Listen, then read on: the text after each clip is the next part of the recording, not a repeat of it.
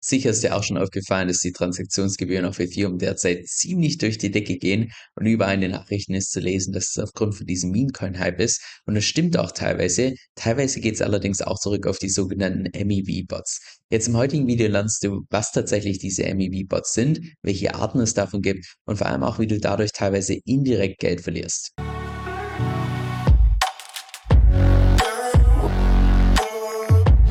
Also lass uns wieder mal ganz vorne starten. Und zwar steht MEV für Maximal Extractable Value und heißt ganz vereinfacht gesagt, dass irgendwelche Validatoren und auch beispielsweise irgendwelche Techies einfach diesen Mempool, also im Prinzip der Pool mit den ganzen unbestätigten Transaktionen, dass sie den ganz gezielt ausnutzen können, um damit Profite zu machen.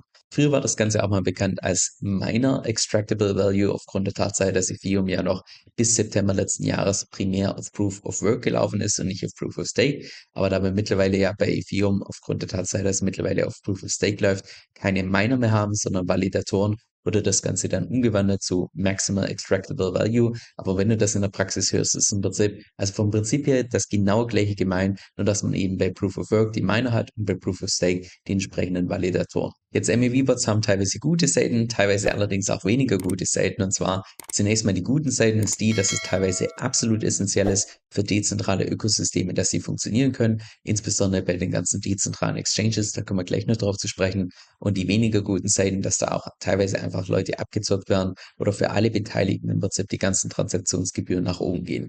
Deshalb lassen Sie an der Stelle mal die verschiedenen Arten von MEV genauer anschauen. Die erste Art von MEV könntest du eventuell schon kennen, und zwar ist das das sogenannte arbitragieren, weil sämtliche Preise, die du hier siehst, also dass du für 10.000 DAI derzeit 5,42 Ether kaufen kannst, diese Preise kommen ja nicht von irgendeinem Preisorakel, sondern die werden bestimmt durch Angebot und Nachfrage und dann einfach arbitragiert zwischen den verschiedenen dezentralen und zentralen Exchanges, sodass du beispielsweise hier bei Uniswap einen ziemlich vergleichbaren Preis bekommst, wie beispielsweise hier bei SushiSwap. In dem Fall ist beispielsweise SushiSwap hier sind Ether ein bisschen günstiger. Das heißt, ein Arbitrageur könnte jetzt herkommen, könnte für 10.000 DAI, könnte hier günstig Ether einkaufen und dann teure hier bei Uniswap entsprechend verkaufen, sodass die Preise zwischen Uniswap und SushiSwap in etwa ausgeglichen werden. Das ist auch, ich sag mal, die einfachste und bekannteste Art von MEV, wo natürlich dann dementsprechend auch der Wettbewerb mit Abstand am größten ist. Hier ein Beispiel, wie das Ganze in der Praxis aussehen kann. Und zwar hat hier jemand den Pool ausgeglichen mit und gerappten Ethern bei Uniswap und SushiSwap und konnte so innerhalb von einer einzigen Transaktion aus 1000 gerappten Ethern 1045 Ether machen. Das heißt, in einer einzigen Transaktion hat derjenige hier 45 Ether an Profit gemacht, dadurch, dass er die Pools entsprechend ausgeglichen hat.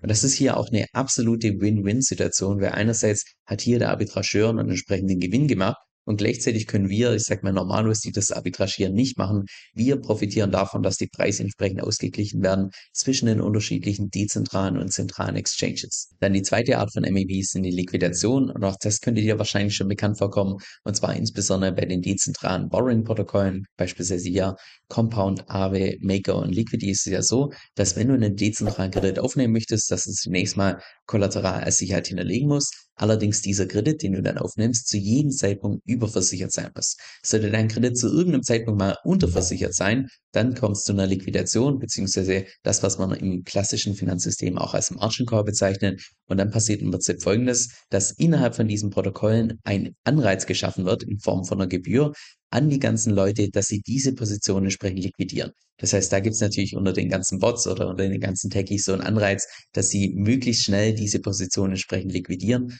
um eben diese Gebühr, diesen Incentive einzustreichen. Auch dazu habe ich dir mal ein Beispiel rausgesucht und zwar hier eine Liquidation auf Maker, wo jemand bei einer einzigen Liquidation ungefähr ja, mehr als ein Ether entsprechend als Profit machen konnte. Und auch das ist eine absolute Win-Win-Situation, weil einerseits hat derjenige, der das Ganze liquidiert hat, der hat jetzt einen Profit gemacht von ungefähr einem Ether und gleichzeitig ist es so, dass dadurch, dass diese Position liquidiert wurde, auch sichergestellt wurde, dass in diesem Ökosystem von Maker keine ungedeckten Tokens existieren. Von daher ist es eine absolute Win-Win-Situation und sogar gewollt, dass das Leute so durchführen. Dann die dritte Art von MEV ist das sogenannte Frontrunning und da gibt es, ich sag mal, eine gute Form und eine weniger gute Form. Die gute Form wäre beispielsweise die, dass wenn jetzt beispielsweise dir ziemlich sicher bist oder es nahezu garantiert ist, dass der Preis von irgendeinem Asset in der Zukunft stark steigen wird oder stark fallen wird, wäre es natürlich sinnvoll, wenn du Stand heute schon das Ganze ausnutzt und dieses Asset entsprechend kaufst oder verkaufst. Genauso wie wir es beispielsweise erst vor kurzem bei diesem Arbitrum Airdrop gesehen haben, wo klar war, dass schon, also direkt zum Airdrop, Milliarden an Tokens, also Tokens im Wert von Milliarden entsprechend ausgeschüttet werden. Das heißt, es war relativ, ja, ich sag mal, nahezu logisch, dass ganz zu Beginn einfach eine sehr hohe Sell Pressure entsteht. Also was haben die ganzen Techies oder viele der Techies gemacht? Sie haben speziell Bots gebaut, die im Prinzip diesen Token sofort claimen und dann sofort verkaufen, dass sie dafür entsprechend noch den besten Preis bekommen. Jetzt diese Art von Frontrunning ist aus meiner Sicht vollkommen in Ordnung, weil theoretisch jeder den gleichen Bot hätte schreiben können. Das heißt, jeder hätte selbst diese Arbeit aufwenden können, um dann tatsächlich den besten Preis zu bekommen. Das heißt, da ging es nicht auf Kosten von einzelnen Person, sondern auf Kosten der entsprechenden Masse, aber jeder hatte die gleichen Chancen. Aber dann gibt es noch eine andere Art von, ich sag mal, Frontrunning, eine spezielle Art, die sogenannten Sandwich-Attacken, wo es tatsächlich nur auf Kosten von einzelnen Person geht. Und zwar ist das eine spezielle Form von Frontrunning, wo hier jemand diesen Mempool, also im Prinzip den Pool mit den ganzen Transaktionen, die noch nicht bestätigt sind, durchschaut und dann möglichst nach großen Transaktionen schaut, beziehungsweise Transaktionen, die beispielsweise in der DEX den entsprechenden Pool einfach verschieben. Es muss nicht eine große Transaktion sein, es kann auch eine kleine Transaktion sein, einfach in einem Pool, wo relativ wenig Volumen ist, der auf jeden Fall diesen Pool entsprechend verschieben. was dann der Frontrunner im Prinzip macht, ist, und deshalb auch der Name Sandwich Attack, dass es sich da vorstellt und danach stellt. Das heißt, dass eine Transaktion macht vor der eigentlichen Transaktion, also hier oben, dann kommt deine entsprechende Transaktion und dann kommt direkt wieder die Transaktion von demjenigen, der den Bot betreibt. Also ganz einfaches Beispiel. Stellen wir uns mal vor, dass du jetzt beispielsweise mit 10 Millionen diesen Pepe Token kaufen möchtest. Der der allertollste Token ist, so viel Utility hat und auch das Logo ist einfach so schön, dass du sagst, ach, 10 Millionen, auf die kann ich auch verzichten, die kommen komplett in diesen Pepe Token. Also, stellen wir uns mal das mal vor, dass du beispielsweise 10 Millionen USDT hast, gehst damit auf die DEX und kaufst damit diesen Pepe Token. Dann tust du ja höchstwahrscheinlich diesen Pool massiv verschieben, aufgrund der Tatsache, dass dein Trade relativ groß ist im Vergleich zur Poolgröße. Da gehen also schon mal die Alarmglocken an für so einen Methbot, aber da kommen wir gleich noch drauf zu sprechen. Und wenn du diesen Trade machst, tust du ja höchstwahrscheinlich auch diesen Pool stark verschieben. Das bedeutet, dass du, ja, ich sag mal, für den ersten Token vielleicht keine Ahnung, was der kostet, sag mal, einen Cent zahlst und dann für den letzten Token zahlst du vielleicht 1,5 Cent aufgrund der Tatsache, dass du diesen Pool so stark verschiebst. Und das ist ja im Allgemeinen auch bekannt als dieser Price Impact, beziehungsweise auch die erweiterte Definition von diesem Slippage. Und an der Stelle macht ein MEV-Bot folgendes. Er sieht eine Transaktion hier in diesem Mempool, die ja noch nicht bestätigt ist. Das heißt, darauf wartet, bis sie dann tatsächlich irgendwann mal bestätigt wird und macht dann folgendes, dass er in Echtzeit berechnet, wie stark du höchstwahrscheinlich diesen Pool verschiebst und wenn er dann zu dem Entschluss kommt, uh, das könnte ich profitabel ausnutzen, macht er das, das im Prinzip vor deiner Transaktion, macht das selbst eine Transaktion, indem er beispielsweise diesen Pepe-Token noch vor dir günstiger einkauft, beispielsweise für 1 Cent und kauft dann so viel, dass der Preis beispielsweise schon hochgeht auf, sagen wir mal, 1,1 Cent. So, dann kommt deine Transaktion dran, du kannst jetzt diesen Pepe-Token nicht mehr für 1 Cent kaufen, sondern der Pool ist schon so verschoben, dass du beispielsweise erst bei 1,1 Cent einsteigen kannst und dann beispielsweise hochkaufst bis 1, $0.06 Also statt zuvor 1,0 bis 1,5, jetzt 1,1 bis 1,6. Und danach macht der Bot folgendes, dass er direkt danach, also wo der Preis dann auf 1,6 ist, tut er sofort wieder seine Tokens entsprechend dumpen und kann damit einen direkten Profit machen. Ich habe dir auch dazu mal ein Praxisbeispiel rausgesucht, um dir einfach zu zeigen, dass man so eine Sandwich-Attacke auf relativ kleinen Transaktionen machen kann, sofern eben deine Transaktion diesen Pool stark verschieben. Und zwar war es hier beispielsweise so, dass jemand eine Sandwich-Attacke gemacht hat und hat ursprünglich aus 1530 USDT konnte er 1605 machen. Das heißt, 75 Dollar Gewinn bei einer relativ kleinen Transaktion, dadurch, dass er sich davor gestellt hat und danach gestellt hat. Jetzt in diesem Fall ist der Gewinn von diesem MEV-Bot der Verlust für denjenigen, der die Transaktion gemacht hat. Das heißt, eine reine Win-Lose-Situation und moralisch aus meiner Sicht ziemlich tricky. Und ich wette, dass der Großteil von meiner Community entweder bei größeren Trades oder bei kleineren Trades in kleinen Pools schon mehrfach Opfer wurde von so einer Sandwich-Attacke, ohne dass du es vielleicht selbst gemerkt hast, weil du ja vielleicht plötzlich ein bisschen weniger Tokens bekommen hast, als der ursprünglich in diesem Dashboard angezeigt wurde.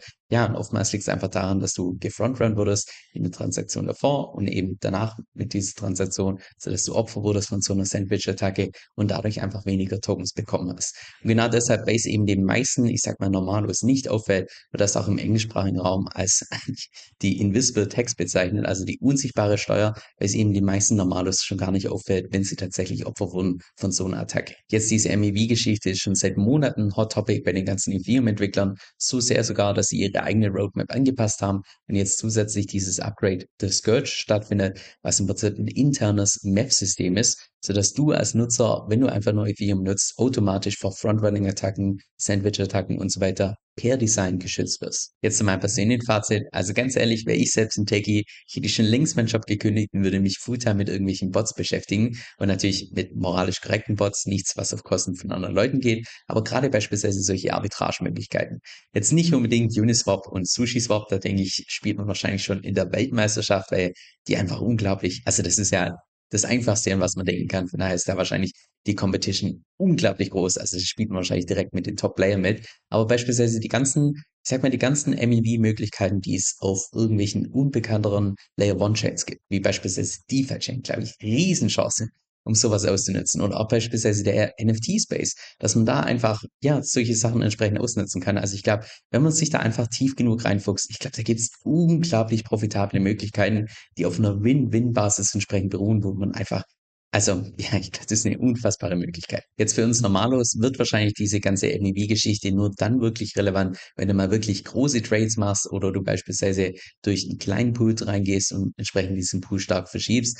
Und auch da, ja, theoretisch gibt es Möglichkeiten, wie man das Ganze so ein bisschen vorbeugen kann, aber das bringt jetzt das heutige Video, um da konkret auf irgendwelche Lösungen drauf einzugehen. Ich glaube, viel wichtiger ist zunächst einmal, dass man einfach das Bewusstsein hat, dass es solche Geschichten gibt und dass man eventuell in der Vergangenheit, genauso wie ich selbst wahrscheinlich schon viel zu häufig Opfer wurde von solchen Sandwich-Attacken, ohne dass man sich selbst dessen bewusst war. Und umso besser natürlich dann auch, dass Ethereum das per Design einfach mit auf die Blockchain packt, sodass man sich als Nutzer irgendwann mal in Zukunft einfach gar nicht mehr gedanklich mit sowas auseinandersetzen muss, weil sowas einfach per Design schon gar nicht mehr möglich ist. Was unsere Strategiegruppe besonders macht, und davon bin ich absolut überzeugt, ist, dass jedes einzelne Mitglied mit den Tipps im Laufe der Zeit deutlich mehr Geld verdienen wird, als die Mitgliedschaft tatsächlich kostet. Allein jeden Monat laden Manu und ich bestimmt fünf bis sechs Stunden an exklusiven Videos hoch und nicht über irgendwelche News oder irgendwie Nonsens oder sonst was, sondern immer über praxisrelevante Themen. Und alles mit dem Ziel natürlich, dass wir, genauso auch wie jedes Mitglied, über die nächsten Jahre unsere Rendite maximieren können und zwar ohne unnötige Risiken einzugehen. Jetzt falls es für dich relevant klingt, dann geh einfach auf meine Webseite kevinsoe.com-vip. Das ist K-E-V-I-N, also Kevin, S-O-E-L-L.com-vip also kevinsill.com-vip. Dieser Podcast stellt weder eine steuerrechtliche noch eine finanzielle Beratung dar. Das heißt, alle Inhalte sind wirklich nur zu Informationszwecken bestimmt.